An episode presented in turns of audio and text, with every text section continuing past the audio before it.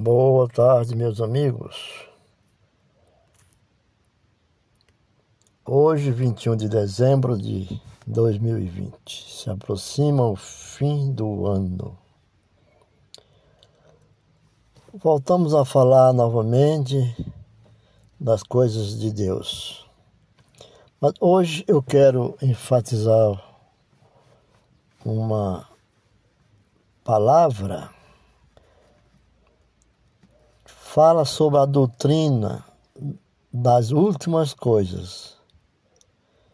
Na verdade, se chama de escatologia. O que é escatologia? O significado da escatologia é o estudo a respeito das últimas coisas ou dos acontecimentos futuros. Acontecimentos esses que estão inseridos na Bíblia, em Mateus 24, do 1 ao 31. 24, versículo 1 ao versículo 31. E então, mas a mensagem dos últimos dias que Jesus pregou, qual foi? Onde está no Novo Testamento? O importante, a importante, muito importante, é o sermão profético que está em Mateus. Porque esse sermão profético é tão importante, como dizem os pregadores. Ele é importante, primeiramente, porque foi o Senhor Jesus quem pregou. Segundo, porque oferece uma ordem cronológica clara a respeito da ordem dos acontecimentos E os acontecimentos na ordem estão, estão escritos como o princípio das dores, o arrebatamento da igreja, a grande tribulação. Quer dizer, o governo mundial do anticristo. são essa a grande tribulação. E também o Armagedon, a segunda vinda de Cristo, o milênio, o juízo final, o novo céu e a nova terra. Para aqueles que estiverem na presença do Senhor. O que é o princípio das dores citado primeiro? O princípio das dores serão dias difíceis e de decadência da humanidade que antecederão o arrebatamento da igreja. Esse é o princípio das dores, antes do arrebatamento da igreja. Então, basta observarmos a condição espiritual e moral do homem atual nos dias de hoje, falando os problemas mundiais e veremos que estamos nestes dias profetizados pelas Escrituras Sagradas. Estamos vivendo situações inarráveis pelo homem. São sinais dos tempos que indicam que a vinda de Jesus está às portas, às nossas portas. Está escrito em Marcos 13, no verso 29, tá? em Lucas 21, verso 31. E o Senhor Jesus, em sua mensagem profética, chama esses dias difíceis de o princípio das dores. Também está escrito em Mateus 24, verso 8. E o que é o arrebatamento da igreja? O arrebatamento da igreja, a palavra arrebatar significa agarrar, arrancar, raptar, pegar a força. A igreja do Senhor Jesus Cristo será arrebatada ou raptada repentinamente. Este ensino, muito claro nas Escrituras, quando lemos em 1 Tessalonicenses, no, no capítulo 4, verso, verso 13 ao 18, e 1 Coríntios 15, 51 e 58 que diz, lá diz assim, a previsão dada nas escrituras que os mortos em Cristo ressuscitarão primeiro e isto acontecerá no ato do arrebatamento. 1 Tessalonicense e, e 1 Colossenses também. Os salvos que estiverem vivos serão transformados 1 Coríntios 15. Leia lá que vamos entender. E arrebatados juntamente com os, res, os ressurretos. Será a união da igreja com o Senhor Jesus. Que Jesus teve a sua ressurreição. Então, os ressurretos, então será a união da igreja com o Senhor Jesus Cristo. O arrebatamento da igreja acontecerá após ser ressoada a trombeta de Deus. Tem 1 Coríntios 15, 51. E poderá ser a qualquer momento. Devemos esperar a qualquer momento. Devemos viver vigilantes, vigiando, como um atalaia pois não podemos precisar o dia nem a hora. Mateus 24, 36 e Atos 1, 6 também, e Pedro 3, 9, 10. O que é a grande tribulação? Após o arrebatamento da igreja, começará no mundo a grande tribulação que será um período de sofrimento com proporções muito grandes que o mundo jamais experimentou. Gente, uma tribulação. Nós estamos vivendo entre os homens um momento de tribulação, mas não é essa que essa tribulação fala-se que será o fim, quando parece que é o fim, é o começo de uma nova era. O mundo jamais experimentou essa tribulação que virá. Esse tempo é também chamado de a grande aflição. Tudo isso no, capi, no, em, no capítulo 24 de Mateus. A grande angústia de Daniel, 12, 1. A angústia de Jacó, do livro de Jeremias, no capítulo 30 e 17. A grande tribulação será no período do governo mundial do anticristo e esse tempo coincidirá com a septuagésima semana de Daniel. Daniel 9, 24, 27. E qual o significado? Será o acontecimento em que ocorrerá a batalha do Armagedon, conforme a descrição do Apocalipse no capítulo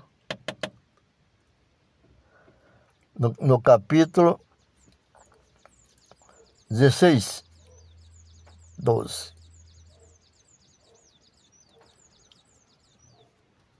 Marca o fim do período da grande tribulação e o início do milênio. A Magedon é descrita em Apocalipse, no capítulo 19.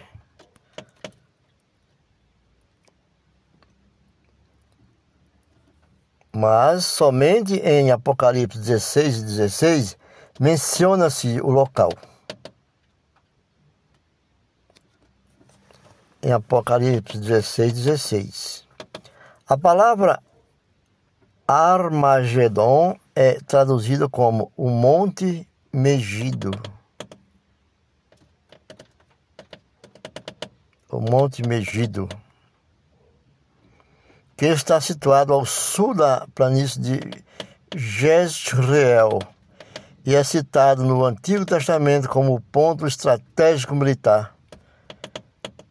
Está em Josué, livro de Josué 12, do 1 e 17. Segunda Reis, Zacarias. Está um escrito. Nessa batalha, o anticristo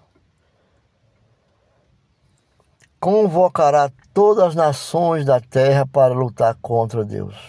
O anticristo convocará todas as nações da terra para lutar contra o nosso Deus, Deus de Israel.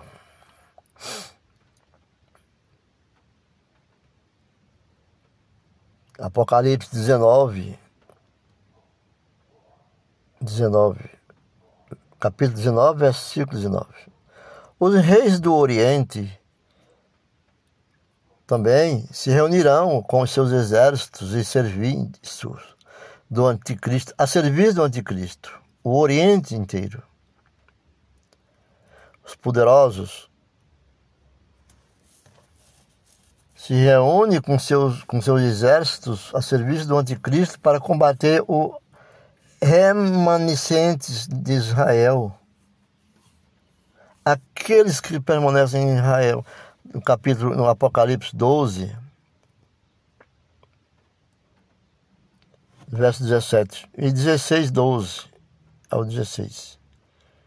Ou 16, 16 do Apocalipse. Cristo volta com seus exércitos e os vence pela palavra. Pela a palavra, pela palavra. Apocalipse 19. A besta e o falso profeta são lançados no lago de fogo. Satanás é lançado no abismo por mil anos. Babilônia, a mãe das meretrizes, será condenada. Esta palavra Babilônia foi usada no Antigo Testamento para representar todo tipo de paganismo e idolatria devido a capital pagã do Império Babilônio. Mas o Rei dos Reis, o Senhor Jesus, irá por fim a todo este sistema religioso do Anticristo. Leia em Apocalipse 17, do verso 5, e também o capítulo 18.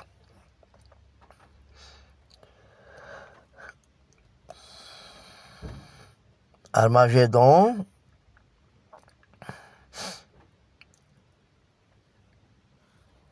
Armagedon simboliza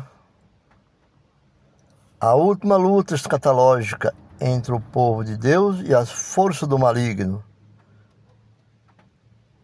O segundo salmo da Bíblia registra com exatidão a conspiração dos reis da terra contra o Messias que governará o mundo com autoridade.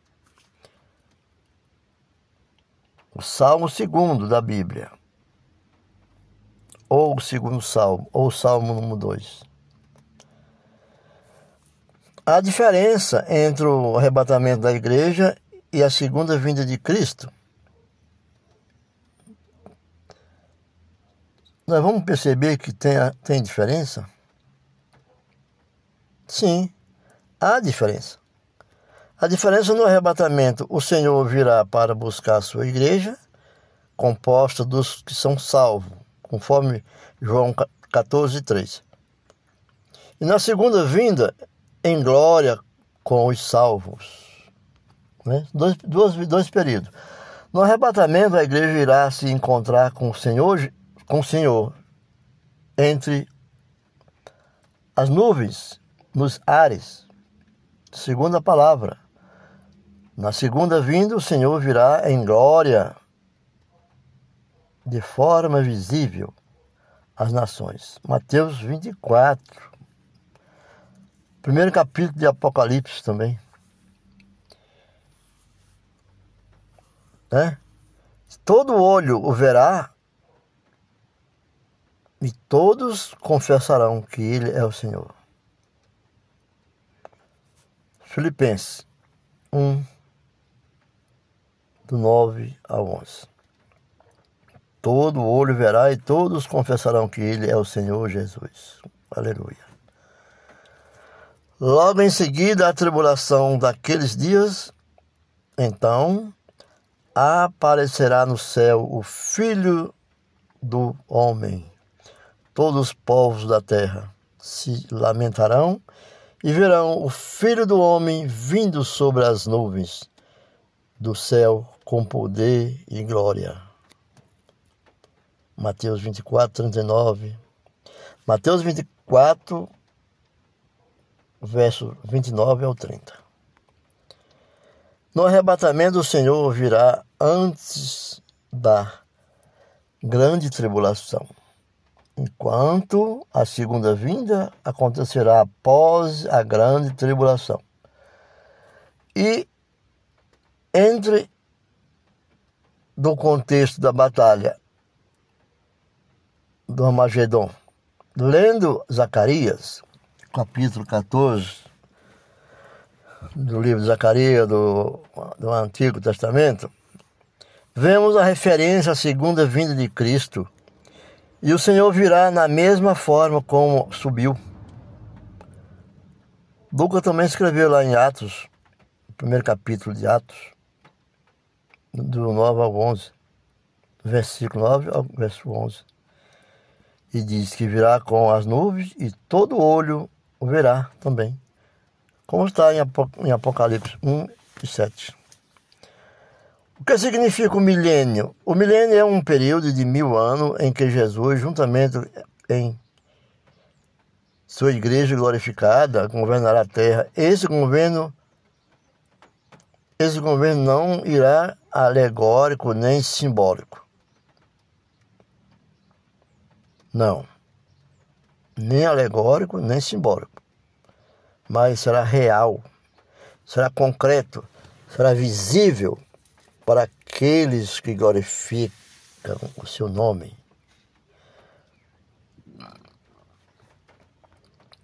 O começo do milênio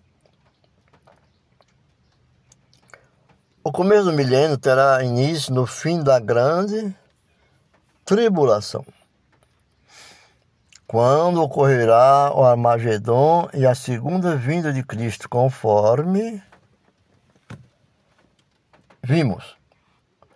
A besta, anticristo e o falso profeta serão vencidos e lançados no lago de fogo.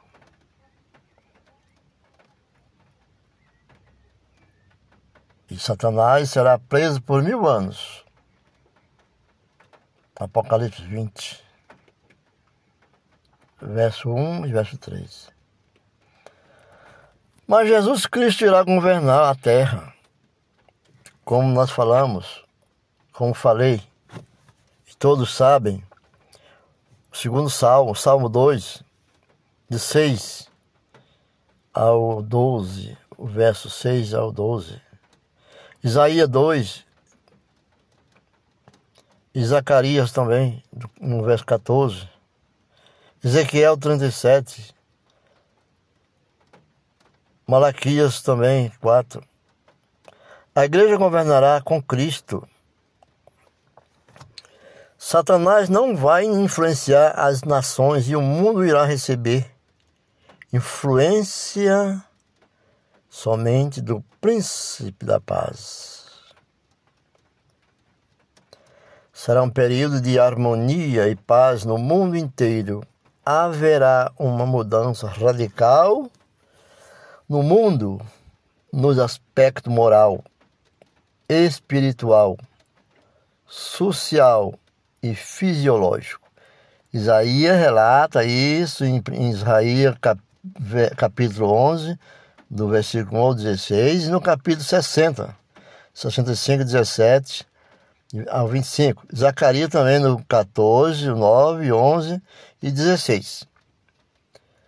Será iniciada a obra de restauração da terra. A restauração da terra. Isso está em Isaías 55. Mateus 19 também. As máquinas de guerra serão transformadas em máquinas de agricultura. Como será o juízo final? Ao se completar os mil anos, Satanás será solto da sua prisão. Apocalipse 20, né? No livro de Apocalipse 20, do 7 e 8. E voltará a influenciar as nações contra o acampamento dos santos que é Jerusalém. Jerusalém é, é o acampamento dos santos, a cidade de Deus. Acontecerá a batalha final de Gog e Magog. E Satanás será derrotado, tendo o mesmo fim da besta, anticristo, e do falso profeta. Gog e Magog, nós vamos encontrar muito sobre em 37, no livro de, de, de Ezequiel, 37, 38, 39. Esses, capi, esses capítulos falam muito sobre. Né? Em Apocalipse 20, e, do 9 ao 10, e fogo no céu descerá sobre eles e os consumirás. O juízo do grande trono branco acontecerá no fim dos tempos. Ainda falando do Apocalipse 20. As profecias do Antigo Testamento falam deste julgamento.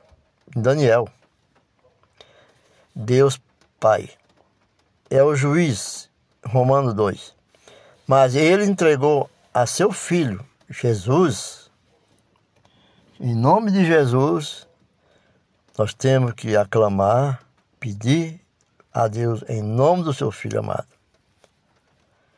Jesus Cristo, a autoridade para julgar. Ele é a nossa autoridade para julgar. Como também Atos 10 e 2 Timóteo. Os mortos que morreram em seus pecados sem Cristo irão ressuscitar para o juízo final.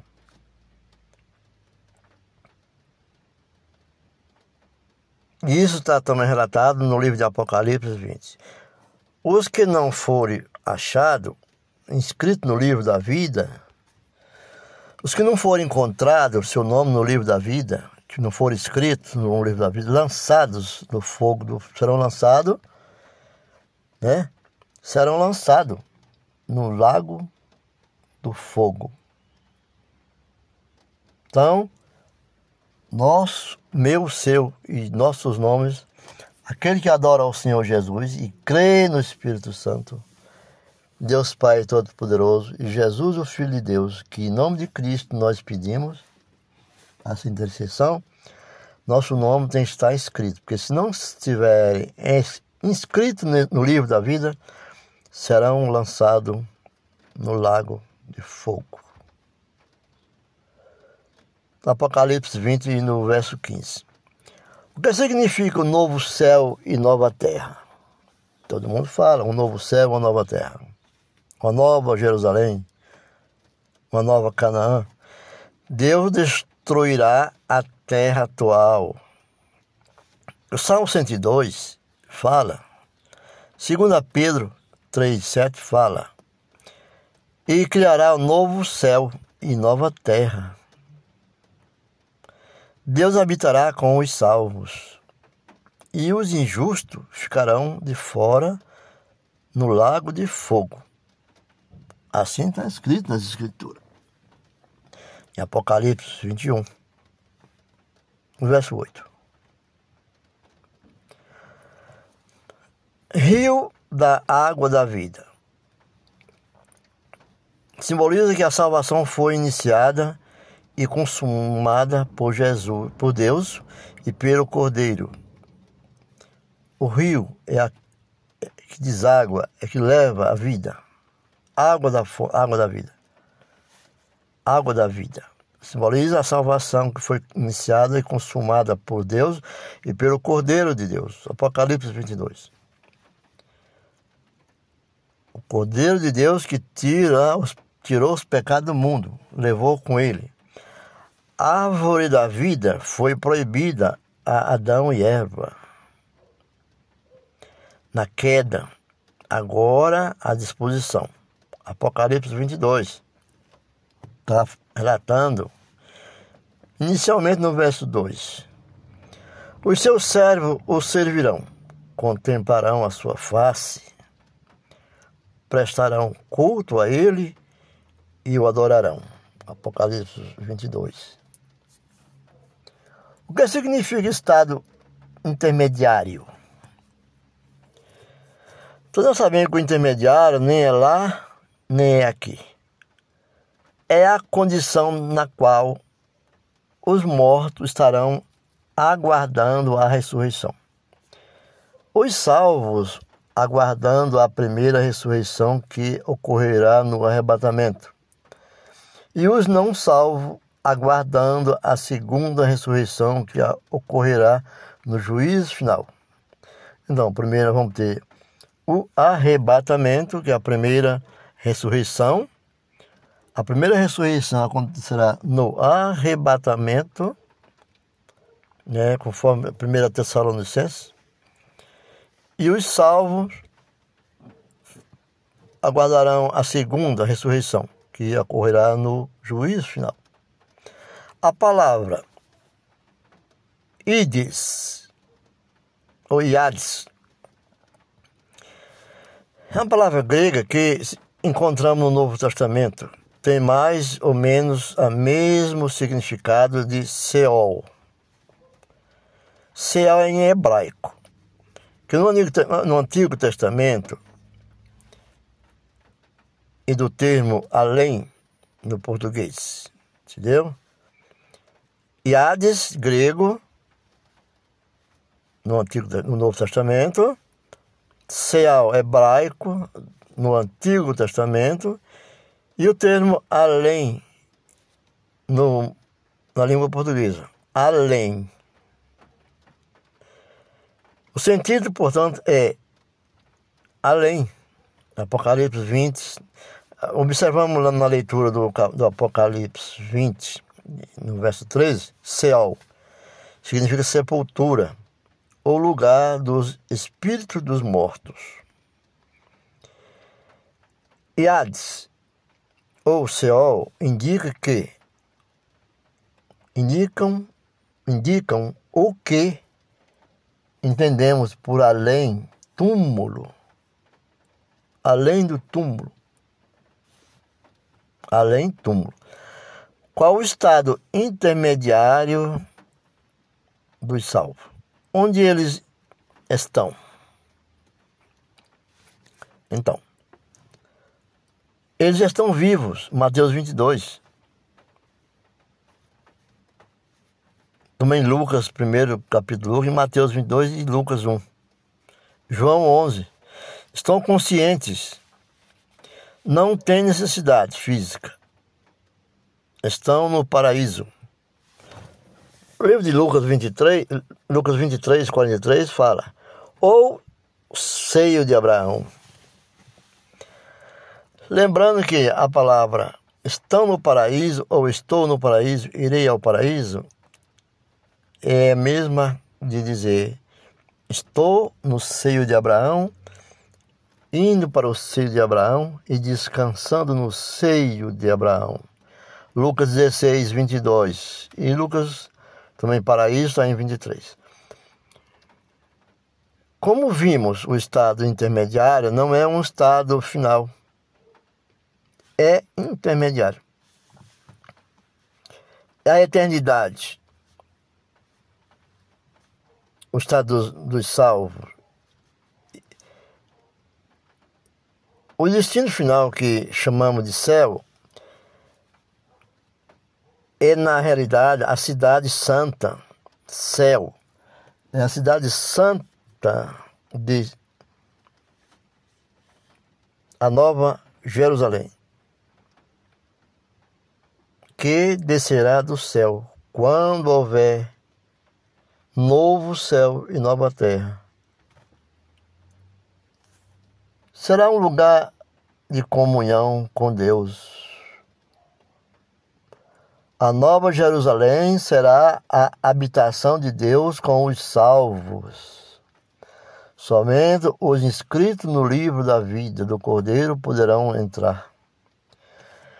Como eu frisei, nossos nomes, meu nome, o seu nome tem que estar escrito, inscrito, inscrito no livro da vida do Cordeiro poderão entrar, somente esses. E a glória desta cidade será muito grande. E os mortos em Cristo irão ressuscitar no, no arrebatamento da igreja. Reinarão com Cristo também, no milênio. Finalmente, irão para a morada eterna.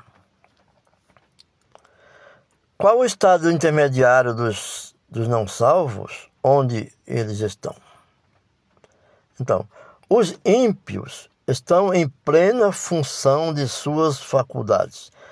O livro de Lucas, o Evangelho de Lucas, 16, 20 ao 31, relata, já estão sofrendo os tormentos do inferno. Lucas 16, verso 23 ao 24. Este não é um estado final. Não. E qual é o estado final dos não salvos? Onde estarão na eternidade? Os injustos sairá do estado intermediário. Os injustos, aqueles que não são justos, a morte e o além, Hades ou Seol, devolverão os mortos sem Cristo para receber o julgamento e a condenação eterna. O estado final dos injustos será logo o lago de fogo, juntamente com o diabo e seus anjos. Podemos ler também em Mateus 25, no, no verso 41. Deus não criou o inferno para os homens, e sim para o diabo. O inferno foi criado para o diabo. Há daquele que, que, que peca demais, desobediência a Deus e ao Filho de Deus que cai no inferno. Será a companhia de Satanás.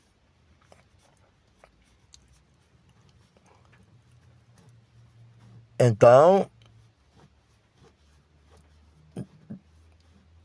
no arrebatamento ocorrerá a ceifa e na segunda vinda a respiga. Respigar.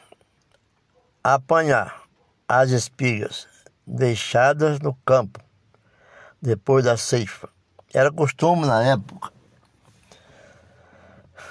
Quando, estado de Ruth, na, quando elas, com muita fome, os, os plantadores de trigo ceifavam seus trigos e deixavam.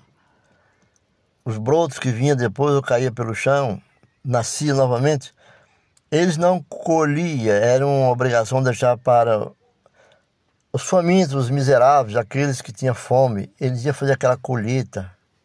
A história de Ruth é muito relata sobre isso, onde passa um homem rico e vê e vê-la naquele sofrimento. Né?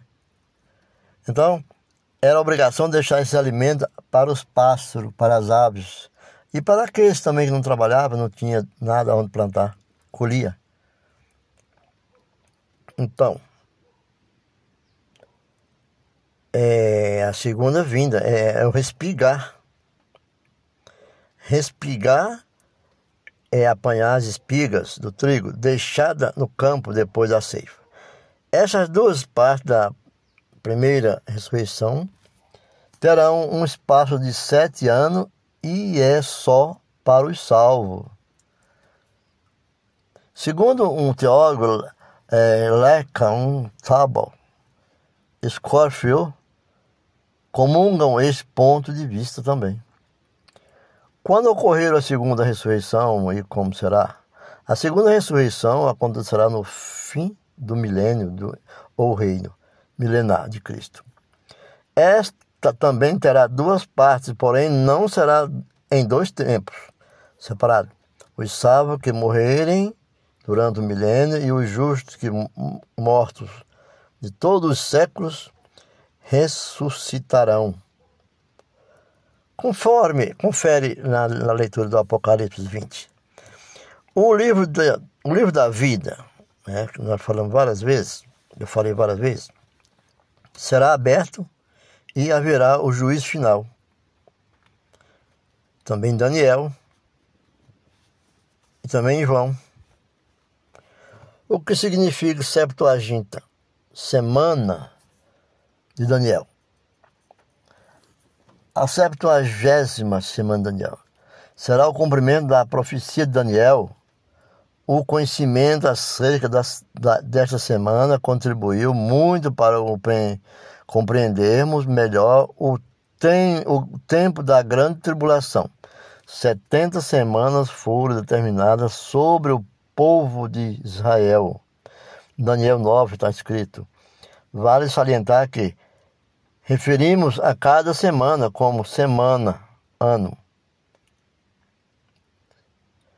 Cada dia correspondia a um ano. E cada semana corresponde a sete anos. É complicado, mas dá para entender que lá em Levítico 25, 8 explica também, né? Cada dia corresponde a um ano. E cada semana corresponde a sete anos a semana tem sete dias, seria sete anos. É? E cada dia corresponde a um ano. E cada ano a uma semana. Dá para entender, né? A primeira parte compreende sete semanas. Então, sete vezes sete são quarenta e nove.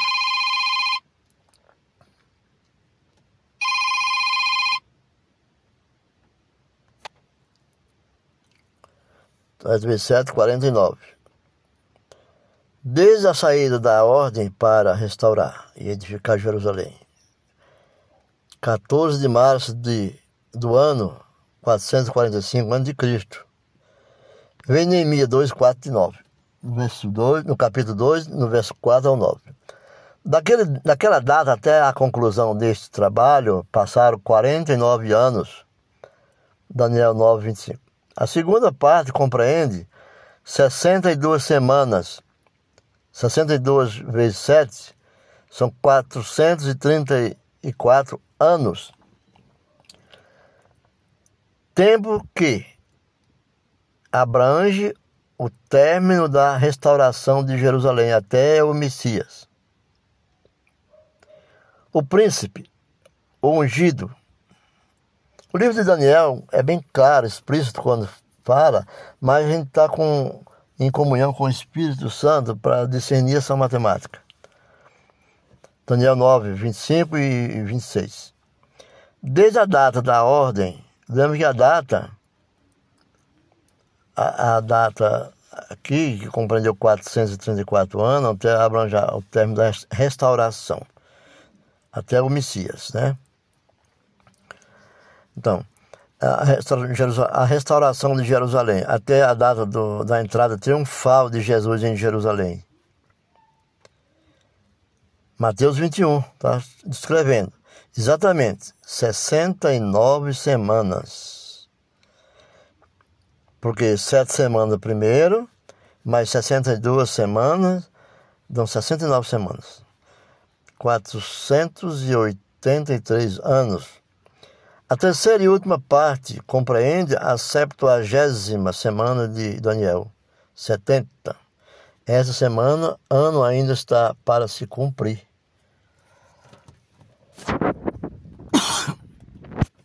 não se cumpriu. Está escrito e nós temos que observar na palavra, estudar a palavra do Senhor, com, a, crescer no conhecimento e na fé, na prática e no estudo. Por quê? 70 anos, 70 semanas foram determinadas sobre o povo de Israel. Nesse período, Deus voltará e trará com a nação de Israel, como no Antigo Testamento. O anticristo fará uma aliança com o povo de Israel por uma semana, e na metade dessa semana, três anos e meio, fará cessar o sacrifício.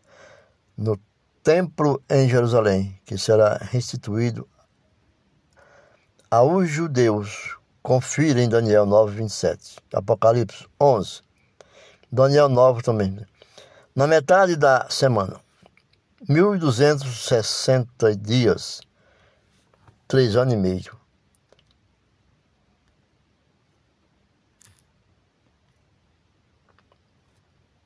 Quarenta e dois meses, três anos e meio. Pelo calendário judaico, o mês tem 30 dias e o ano 360 dias. Nos dias nós estamos no calendário gregoriano, calendário romano. 365, 366. Mas nós estamos falando do tempo de Deus, que o ano foi dado para o calendário judaico. Os judeus eram 360 dias. Nesse período, o anticristo irá blasfemar contra Deus e terá autoridade para agir e perseguir os santos, porque Deus permite a blasfêmia de Satanás. É a grande tribulação. E ocorrerá precisamente na segunda parte da 70 semana de Daniel. E o que significa os termos da pré-tribulação e dispensacionalismo? Pré-tribulação a crença de que o arrebatamento da igreja irá acontecer antes da grande tribulação. Dispensacionalismo ou dispensacional, a crença de que ocorrerá uma série de dispensações. Essas dispensações são estágios sucessivos na revelação divina de seus propósitos, há provas claras da, na palavra de Deus, esse posicionamento é o ponto da, de vista que utilizamos nesta análise escatológica. Ponto de vista né, do pré-tribulacionismo dispensacional. Comunga neste ponto de vista vários estudos, com os estudiosos da Bíblia, como os que eu já citei, né? Qual o significado das, das concepções milenistas conferida como a milenista e pós-milenista, pré-milenista. A milenismo, este ponto de vista repousa sobre um conceito simbólico da expressão milênio. Os mil anos teria um significado apenas simbólico e não literal. Pós-milenismo, segundo este ponto de vista, o arrebatamento da igreja será após o milênio. A igreja permanecerá na terra neste período e haverá uma espécie de conversão da humanidade. Isso vai acontecer, segundo a igreja no pós-milenismo, né? por meio dos esforços da própria igreja. A igreja tem que lutar e avivar para conseguir. Agostinho, teólogo Agostinho, em sua obra Cidade de Deus,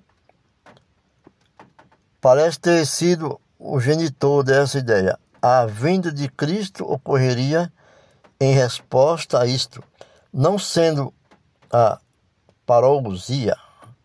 Parousia é uma expressão dada no curso de teologia, dada mais para o curso de teologia é, seminário maiores ou curso superior de teologia, parousia, o agente da introdução do milênio. Parousia é grego, significa presença, referindo-se à presença de Cristo no mundo. Né? O pré-milenismo o pré-milenismo insiste numa interpretação literal, a, a coerente do Apocalipse 20. Milênio, milênio, vocábulo latino, mil ano. Miliasmo, chiliad, vocábulo grego, mil, mil, mil. Segundo esse ponto de vista, Cristo estará fisicamente presente durante esse tempo e retornará de forma pessoal, física, a fim de iniciar o milênio. Segundo assim, o milênio deve ser considerado ainda futuro. Né? Vamos ficando por aqui, porque nós terminamos aqui essa lição de hoje. Espero que tenha ajudado a compreender um pouco de teologia da doutrina dos homens, a doutrina do fim do mundo, né? Das últimas coisas. E nós, sendo filhos de Deus, e viemos para a terra, não para destruir, mas para conservá-la e para crescê-la junto a ela, e fazer dela uma grande terra para o povo de Deus. Vamos orar para que tudo aconteça conforme a vontade do Senhor Jesus, que é a salvação. Em Cristo Jesus. E glória a Deus. Fique com Deus e volte quantas vezes quiser ler nesse texto de hoje sobre nossa nosso pensamento sobre a vinda de Cristo nessa, nesse texto de escatologia. Acesse o nosso podcast nas plataformas de áudio e seja bem-vindo e que Deus abençoe.